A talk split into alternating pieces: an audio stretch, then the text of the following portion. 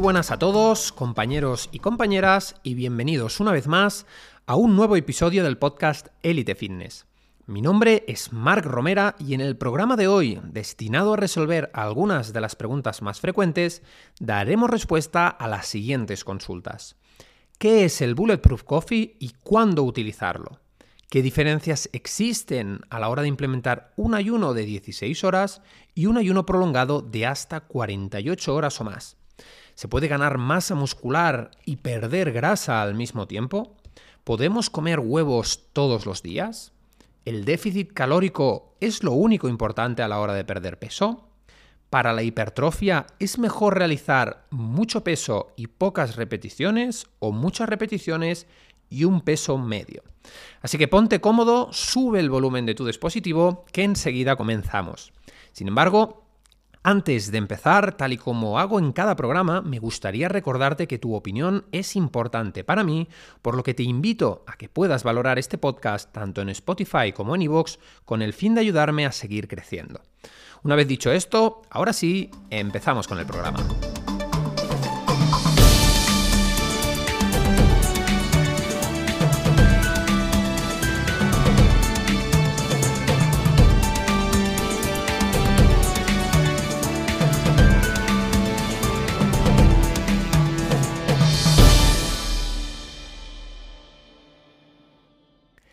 Bueno, pues dando comienzo con el programa del día de hoy de preguntas y respuestas, empezamos por la primera consulta. Hola Mar, ¿qué tal? ¿Cómo estás? Mi nombre es Guadalupe y te escribo desde México y quisiera preguntarte acerca del Bulletproof Coffee del que tanto oigo hablar. ¿Me podrías decir qué es exactamente y cuándo aconsejarías tomarlo? Muy buenas, Guadalupe, y gracias de antemano por tu pregunta. El famoso Bulletproof Coffee, o también conocido como café a prueba de balas, es una bebida creada originalmente por Dave Prasplay que consiste básicamente en mezclar café, mantequilla y aceite de coco o aceite de triglicéridos de cadena media. Adicionalmente, hay quien añade canela o quien cambia la mantequilla por otras alternativas como la nata o el ghee. Esta bebida, especialmente alabada por los defensores de la dieta cetogénica, es una forma rápida de incrementar tus niveles de energía. Por un lado, el café es una bebida que contiene cafeína, un estimulante del sistema nervioso central que se une a los receptores de adenosina en nuestro cerebro, inhibiendo la acumulación de esta molécula y por tanto el cansancio, retrasando de esta manera la fatiga. Por otro lado, el aceite de coco es rico en triglicéridos de cadena media, un tipo de grasas saturadas que al metabolizarse directamente en el hígado, pues recordemos no son transportados por kilomicrones a través del sistema linfático, se convierten rápidamente en cuerpos cetónicos, elevando nuestros niveles de energía todavía más. Probablemente la mayor diferencia entre utilizar aceite de coco o mantequilla con el aceite de MCT sea el incremento de la saciedad del primero o el incremento rápido de energía del segundo. Por otra parte, en cuanto al momento del día recomendado, esto es muy subjetivo y depende de cada uno. Hay quien lo toma media mañana antes de romper el ayuno, hay quien decide tomarlo antes de la actividad física o deportiva, o hay quien lo toma con el fin de mejorar su adaptación al incrementar más fácilmente los niveles de cuerpos cetónicos en sangre. Sea como sea, esta bebida está ganando mucha popularidad últimamente y conocer por tanto sus beneficios puede ayudarnos a determinar cuál es el momento ideal para nosotros. Dicho esto, doy por concluida tu pregunta. Y pasando ahora a la siguiente consulta, Eduardo de Perú nos escribe lo siguiente. Hola Mar, ¿qué tal? Aquí Eduardo desde Lima, Perú.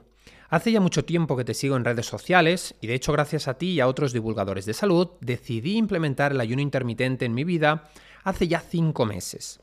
Mi consulta va dirigida a preguntar por las diferencias en cuanto a beneficios o riesgos entre el ayuno intermitente de 16 horas o el ayuno prolongado de 48 horas o más. Muchas gracias por tu respuesta y tu gran trabajo, Mark. Bueno, pues eh, amigo Eduardo, muchas gracias a ti por tu pregunta. Y en realidad sí que es cierto que existen diferencias notables en cuanto a estos dos protocolos que comentas. El ayuno intermitente, como su nombre indica, es un espacio de tiempo limitado donde, como propiamente se dice, restringimos la ingesta de alimentos o bebidas con calorías. Si bien es cierto que se aconseja tomar algunas precauciones en ayunos de más de 16 horas, como prestar atención a los electrolitos y la hidratación, por norma general los ayunos de 14, 16, 18 horas suelen ser seguros para casi todo el mundo y es una buena forma de obtener la gran mayoría de sus beneficios. Por otra parte, están los ayunos prolongados, que fisiológicamente hablando agotan rápidamente las reservas de glucógeno hepáticas, induciendo una fuerte movilización de ácidos grasos desde el tejido adiposo en aquellas personas acostumbradas a ayunos más cortos o de aminoácidos del tejido muscular para la creación de glucosa a través de la gluconeogénesis por parte de aquellas personas iniciadas. Además, el ayuno prolongado es un poderoso inductor de la cetosis al elevar los niveles de cuerpos cetónicos en sangre en ausencia de insulina. De hecho, muchos estudios iniciales sobre el efecto de la cetosis se llevaron a cabo con ayunos prolongados. Por eso es importante entender lo que ocurre al dejar de comer. Cuando sobrepasamos las 24 horas de ayuno, la mayor parte de tejidos consume grasas como fuente de energía salvo el cerebro, quien incrementa su demanda de cuerpos cetónicos. La poca glucosa disponible también abastece a nuestro órgano principal. A partir de las 48 horas, prácticamente todas las necesidades energéticas del cuerpo se cubren con grasas y cuerpos cetónicos. ¿Cuáles son los beneficios de los ayunos prolongados? El resultado más evidente de este proceso es la pérdida de peso. Tiene sentido, si no ingerimos nada, nuestro cuerpo se ve obligado a utilizar su propia energía de reserva. Además, este tipo de protocolos ha resultado beneficioso en estudios con animales, regenerando células madres del sistema inmune, debido en parte al gran poder de la autofagia. También mejora la función del páncreas, pudiendo ser una herramienta interesante para tratar la diabetes, reduce considerablemente la inflamación y los niveles de triglicéridos plasmáticos, así como mejora la salud intestinal y el perfil lipídico. Además, numerosos estudios en humanos confirman que también reduce el estrés oxidativo, reduce la mayoría de síntomas asociados a enfermedades autoinmunes, así como un incremento de hasta 5 veces eh, los niveles normales de hormona de crecimiento. Ahora bien, como sucede con casi todo, el ayuno prolongado no está exento de riesgos y en determinados contextos puede acarrear ciertos problemas.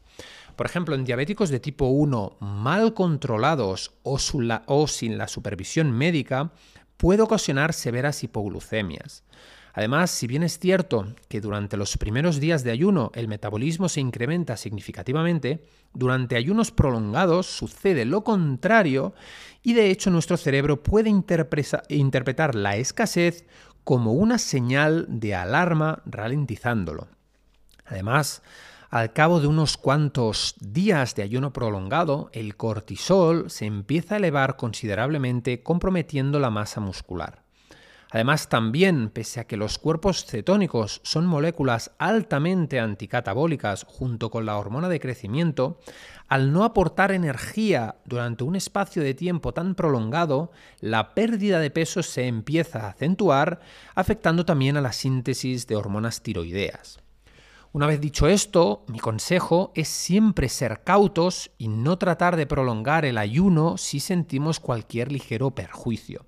Una buena estrategia que me gusta recomendar es abogar por el uso del caldo de huesos a lo largo de todo el proceso, que aunque en la práctica aporte una cantidad ínfima de calorías, no resultan suficientes como para comprometer severamente la autofagia inducida por el propio ayuno.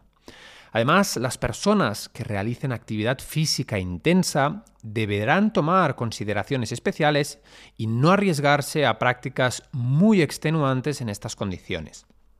Por último, se desaconsejan también ayunos de más de tres días en personas con hipercortisolinemia, personas con muy bajo peso o de porcentaje graso.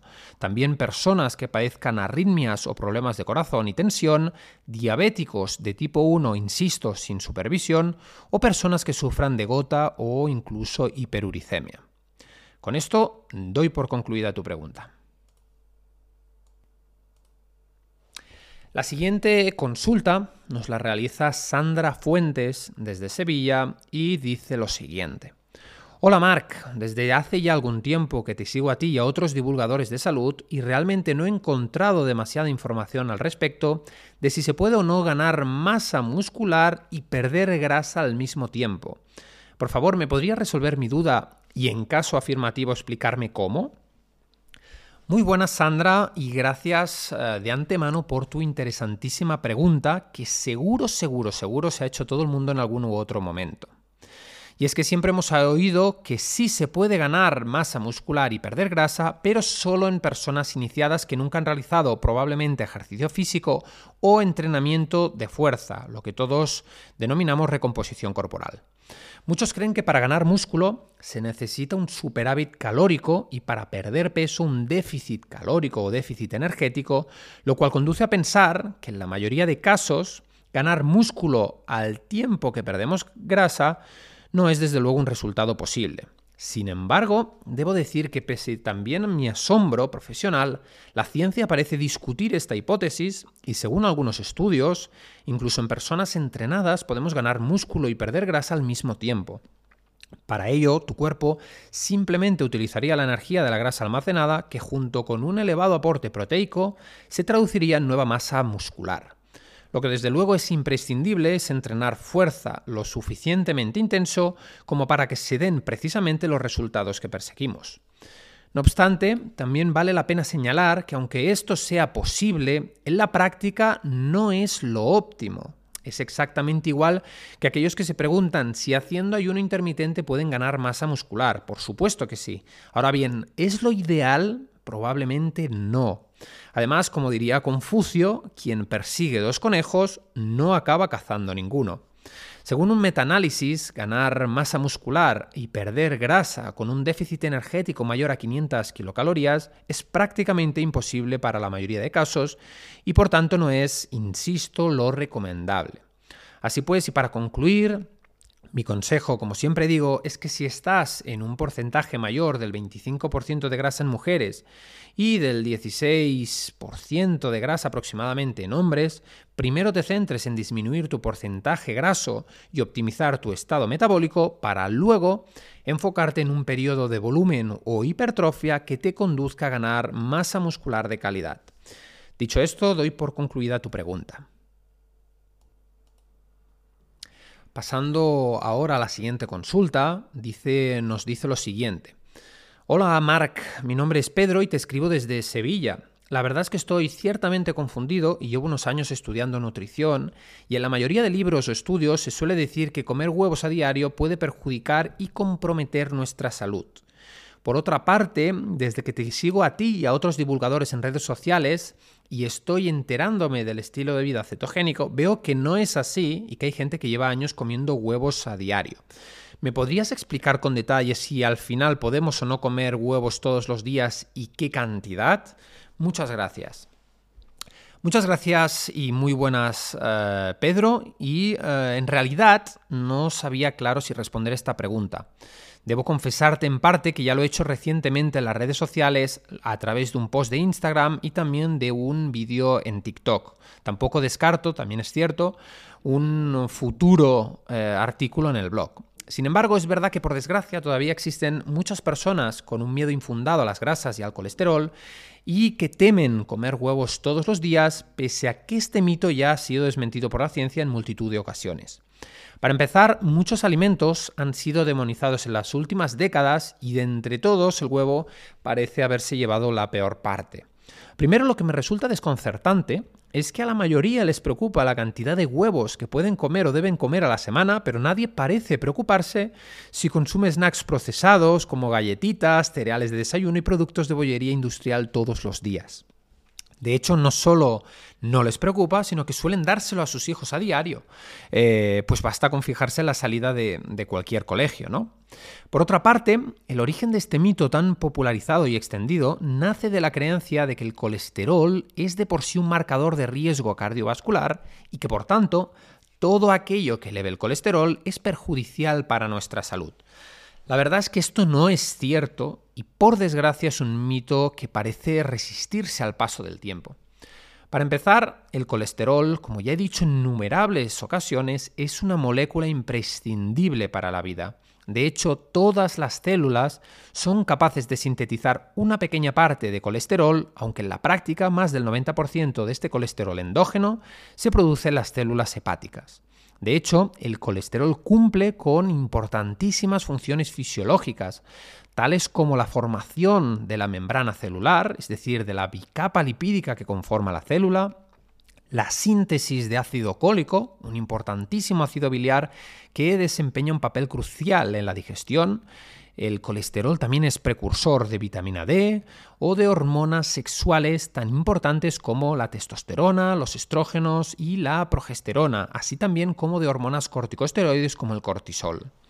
Además, la mayor parte del colesterol, como digo, se produce en el hígado y las variaciones de la dieta apenas afectan a un 15% en su concentración sanguínea total.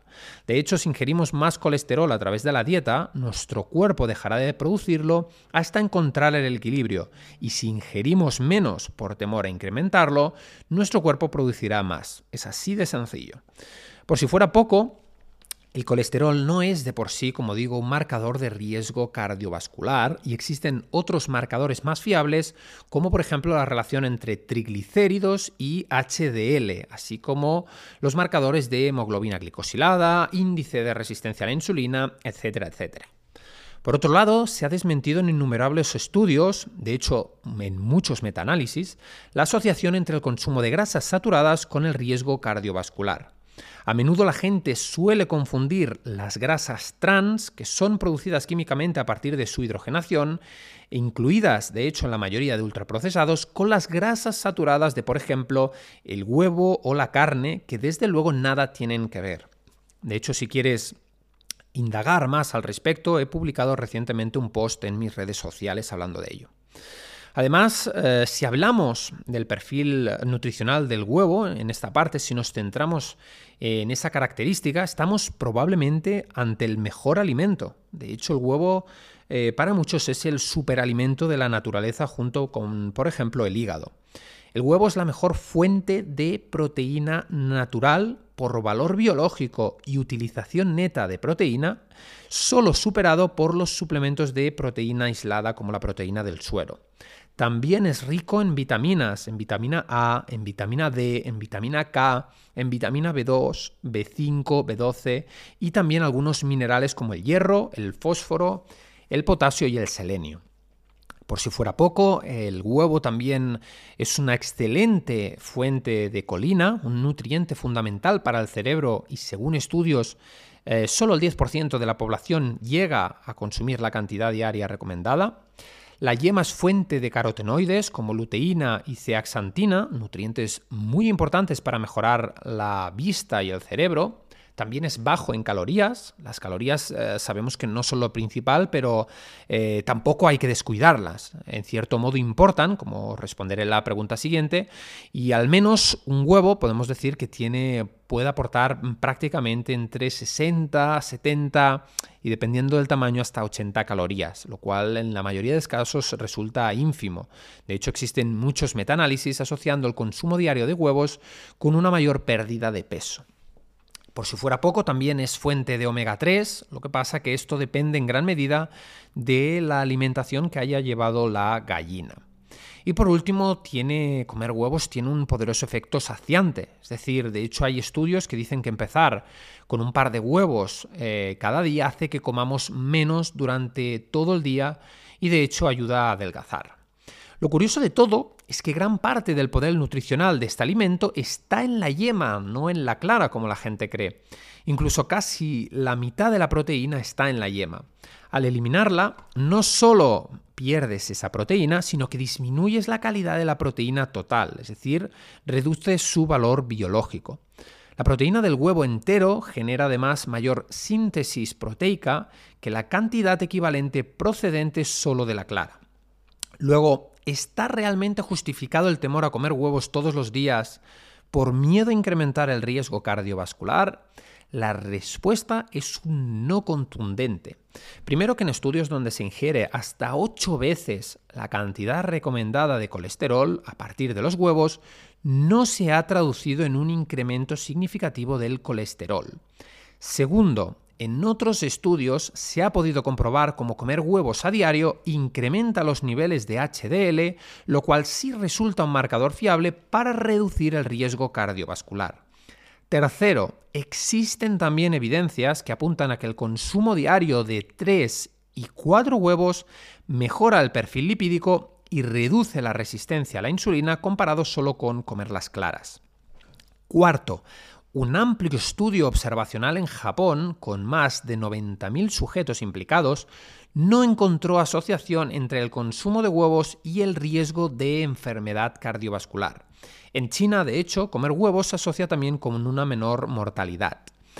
Quinto, otro estudio observacional en Estados Unidos encuentra una relación inversa entre el consumo de huevos, es decir, más de 7 a la semana, y enfermedad coronaria. ¿Qué quiere decir esto? Bueno, pues que a más huevos, menor enfermedad. Sexto, una dieta suplementada con 3 huevos diarios ha logrado eh, eh, perdón, eh, una mayor pérdida de grasa y mejor perfil metabólico que una dieta clásica alta en carbohidratos y baja en grasas. Por último, también existe un reciente metaanálisis que evaluó 39 estudios y más de 2 millones de personas y también declara al huevo inocente. Y le podemos sumar además un último metaanálisis todavía más reciente, con casi un millón y medio de personas adicionales, donde más de un huevo al día se asocia literalmente con menor riesgo de enfermedad arterial coronaria. Así que, señoría, no hay más preguntas. Entonces, ¿cuántos huevos puedo comer al día? La mayoría de estudios que he revisado consideran que entre uno y tres huevos al día eh, sería una cantidad normalmente segura sin ningún tipo, como digo, de problema cardiovascular, por lo que podemos garantizar que estos niveles son saludables para la mayoría de población. ¿Quiere decir esto que es peligroso comer más de tres huevos? Pues obviamente no. Simplemente hay menos estudios que analicen la ingesta de eh, cuatro, cinco o seis huevos diarios, por ejemplo. Como siempre, más no tiene por qué ser mejor y eso dependerá de cada uno. Una vez dicho esto, doy por concluida tu pregunta. La siguiente consulta la realiza Antonio Álvarez desde Madrid y nos dice lo siguiente. Hola Marc, últimamente en redes sociales veo mucha diversidad de opiniones profesionales. Por un lado están los que defienden que el déficit calórico es lo único que realmente importa y que puedes comer lo que quieras siempre y cuando cuadres tus calorías y tus macros. Luego, por otro lado, hay aquellos que opinan que el déficit calórico no importa y que si haces dieta cetogénica puedes comer todo lo que quieras o casi todo y no engordar y adelgazar por su efecto inhibitorio en la insulina. ¿Cuál es tu opinión al respecto? Muy buenas Antonio y gracias por esta interesantísima pregunta. Para empezar, yo creo que existe un error de concepto muy generalizado. Primero, que para que tu cuerpo recurra a su energía almacenada en forma de grasa, necesita existir un déficit energético, es tan absolutamente lógico como decir que para que un bar se llene debe entrar más gente de la que sale, no hay ninguna duda al respecto. Si comes 5.000 calorías, por mucho que sean en forma de huevos, aguacate y chuletón de vacañeja, y tus calorías de mantenimiento aproximadas están en 2.000, ganarás peso sí o sí, independientemente de si estás o no en dieta cetogénica. Eso es un hecho. De hecho, hay quienes defienden que haciendo dieta cetogénica no se puede ganar peso y si bien es cierto que es muchísimo más difícil, debido en parte al poder saciante de las grasas y la proteína y la mínima elevación de la insulina de este protocolo, en la práctica, tal y como dije en otro episodio de preguntas y respuestas, tenemos la proteína estimuladora de acilación sintetizada en el adipocito que tiene un efecto en la acción de la enzima lipoproteína lipasa, permitiendo la entrada de triglicéridos en el interior del adipocito, inhibiendo la HSL y también posibilitando la resterificación de ácidos grasos libres, es decir, la conversión en triglicéridos. ¿Sí? Por tanto, queda claro que de algún modo las calorías importan. Ahora bien, ¿esto quiere decir que también lo son todo o que son lo más importante? La respuesta es que absolutamente no. De hecho, el principal error que comete mucha gente al creer que todo se basa simplemente en restringir la ingesta energética para perder peso es pensar que el cuerpo es un sistema pasivo con un gasto fijo donde podemos controlar el flujo de energía voluntariamente sin tener consecuencias. Existen numerosos estudios que indican, curiosamente, que más del 95% de la gente que intenta hacer dieta contando calorías o pasando hambre fracasa. Además, de hecho, muchos otros estudios confirman que restringir calorías es fisiológicamente inadecuado para perder peso a largo plazo. Ahora bien, entonces, ¿qué hacemos? ¿Le damos o no le damos importancia a las calorías? La respuesta es que sí, pero siempre un paso por detrás de otros factores más importantes, como por ejemplo el estado hormonal y metabólico de la persona, el origen de las calorías y otros factores. Cuando me refiero al estado eh, hormonal y metabólico de la persona, hago alusión a sus niveles hormonales. Como podrás entender, tu cuerpo no reacciona de la misma manera a igualdad de calorías si tiene una elevada sensibilidad a la insulina, niveles óptimos de testosterona y hormona de crecimiento y niveles bajos de cortisol, que si estás viviendo, por ejemplo, una época de estrés donde tengas el cortisol disparado, bajos niveles de hormonas tiroideas y sexuales, o en algún contexto donde, por ejemplo, tengas resistencia a la insulina y duermas mal. Además, aunque la gente crea que una kilocaloría es una kilocaloría, en la práctica esto no es cierto. Primero porque aunque por ejemplo un gramo de grasa aporte 9 kilocalorías y uno de azúcar aporte 4, en nuestro cuerpo no desencadena la misma respuesta metabólica ingerir 3 terrones de azúcar que un aguacate, por más calorías que tenga el aguacate, por decir algo. Por lo tanto, el origen de las calorías también importa. Luego, por si fuera poco, también hay quien defiende, tal y como he podido ver eh, en un post reciente en redes sociales, que un plátano, por ejemplo, a las 10 de la mañana tiene las mismas calorías que a las 10 de la noche y que por tanto engorda lo mismo. Nuevamente, esto es un concepto simplista que no tiene en cuenta, por ejemplo, tus ritmos circadianos. Todos los seres vivos poseemos un reloj biológico central situado en el núcleo supraquiasmático en el cerebro, que regula a su vez la función de otros relojes periféricos situados en cada órgano. Cuando cenamos tarde, interferimos en el equilibrio de nuestros relojes biológicos situados en el páncreas, el intestino y los órganos del sistema digestivo, comprometiendo su funcionalidad y afectando en última instancia a cómo metabolizamos los alimentos. De hecho, cenar tarde perjudica nuestra sensibilidad a la insulina y afecta a cómo utiliza nuestro cuerpo la energía de los alimentos. Así que nuevamente el horario de ingestas, tal como digo en mi próximo libro, el Manual de la Cronobiología y los ritmos circadianos, importa mucho.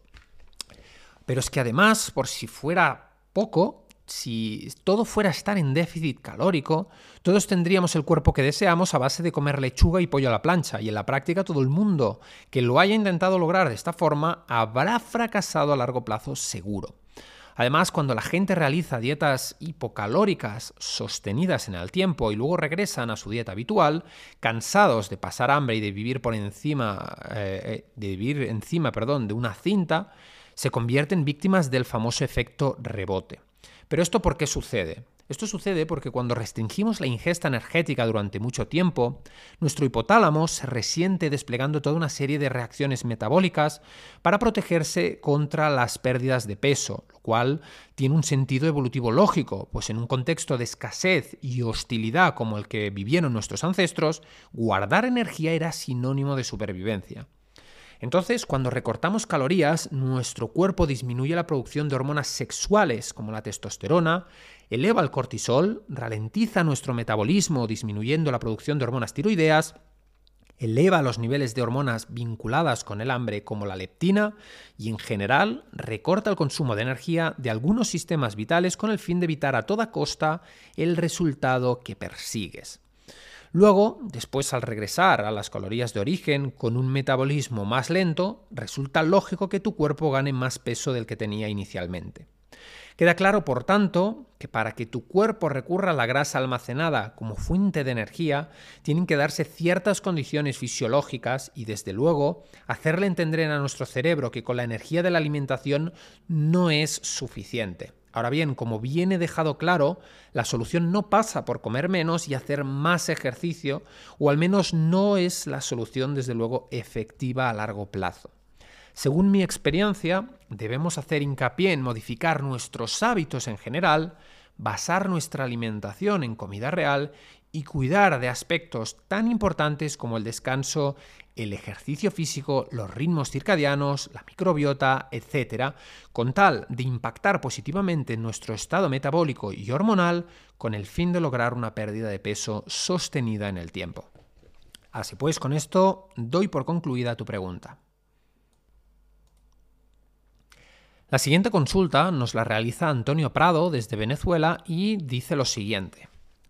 Hola Mar, ¿cómo estás? Un gusto saludarte. Quisiera preguntarte acerca de la hipertrofia. Según tu criterio, para aumentar masa muscular y lograr una mayor hipertrofia, ¿es mejor cargar mucho peso y pocas repeticiones o realizar muchas repeticiones con un peso medio? Muchas gracias. Pues este es un tema, la verdad, muy debatido en la gran, mayoría de blogs y de redes sociales. Tradicionalmente todo el mundo habrá escuchado aquello de que debemos realizar entre 8 y 12 repeticiones a un 70% de nuestra RM para lograr ganar músculo. Sin embargo, tal y como siempre apunto, la teoría parece ser muy sencilla y en la práctica lograr la hipertrofia depende de todo un conjunto de factores y desde luego no solo del entrenamiento. Esto para empezar. Lo que está claro es que debemos partir de la base de que para que nuestro músculo crezca debemos ejercer la suficiente tensión mecánica y a su vez generar también cierto grado de estrés metabólico y daño muscular. De eso no hay duda. Si bien estos tres elementos son importantes, de los tres el que mayor importancia tiene es la tensión mecánica. La tensión mecánica se refiere a la fuerza que ejercen tus músculos para lograr vencer una resistencia. Hoy sabemos que existe una relación directa entre la carga utilizada y la tensión mecánica, es decir, a mayores cargas de trabajo, mayor tensión mecánica y por tanto menores repeticiones. Por otro lado, el estrés metabólico se sitúa en el lado opuesto y si bien es cierto que guarda una relación directa con la tensión mecánica, en la práctica si ejercemos mucha tensión mecánica produciremos un estrés metabólico menor y viceversa. Es decir, que para lograr un mayor estrés metabólico necesitamos vencer una resistencia de manera continuada y por tanto utilizar cargas menores, lo cual nos permitirá hacer un número mayor de repeticiones. ¿sí?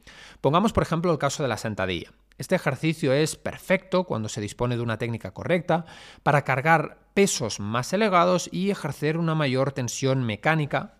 Y por otro lado, tendríamos, por ejemplo, la máquina de extensión de piernas, ¿no? Leg extension, que al ser un ejercicio monoarticular y de aislamiento, utilizamos cargas más ligeras y tiene más sentido incrementar el número de repeticiones, lo cual generaría un mayor estrés metabólico. Ahora bien, ¿Qué dice la ciencia al respecto de, de, todo esto? ¿no? Los estudios confirman el principio de especificidad. ¿Qué quiere decir esto? Que para maximizar las ganancias de fuerza debes utilizar más peso con menos repeticiones y para mejorar la resistencia muscular menos peso con más repeticiones. Hasta aquí la teoría es correcta y todos la sabemos. Ahora bien, al analizar la hipertrofia, la ciencia se vuelve menos clara y quizás eh, más nebulosa. Por ejemplo, en un estudio reciente se ha comprobado como el rango más elevado, más de 20 repeticiones por serie, es claramente ineficiente para ganar músculo, pero tampoco se encuentra mucha diferencia entre el rango de 3 a 5 repeticiones por serie y el de 9 a 11 en términos de hipertrofia. Lo que sí se encuentra es una mayor ganancia de fuerza entrenando con más cargas y menos repeticiones. Por esos motivos, entre otros, priorizo bajas repeticiones en los grandes movimientos, lo cual me permite generar, insisto, una mayor tensión mecánica y unas repeticiones más elevadas con cargas más bajas en ejercicio de aislamiento, lo cual me permite generar un mayor estrés metabólico. Por lo tanto, un entrenamiento ideal sería aquel que combine tanto ejercicios básicos y multiarticulares como sentadilla, press banca o peso muerto, junto con ejercicios de asistencia y de aislamiento, modificando en cada uno de ellos el rango de repeticiones y las cargas para lograr un u otro resultado. Así pues, con esto doy por concluida tu pregunta. Y hasta aquí el programa de preguntas y respuestas de hoy. Espero que te haya servido para aprender y resolver tus dudas acerca de los temas más interesantes de actualidad y te recuerdo que si tienes un minuto puedes contribuir puntuando este podcast en la plataforma digital donde lo estés escuchando y a su vez te motivo a compartirlo con tus amigos o allegados. Gracias por tu tiempo y me despido deseándote que pases un gran día.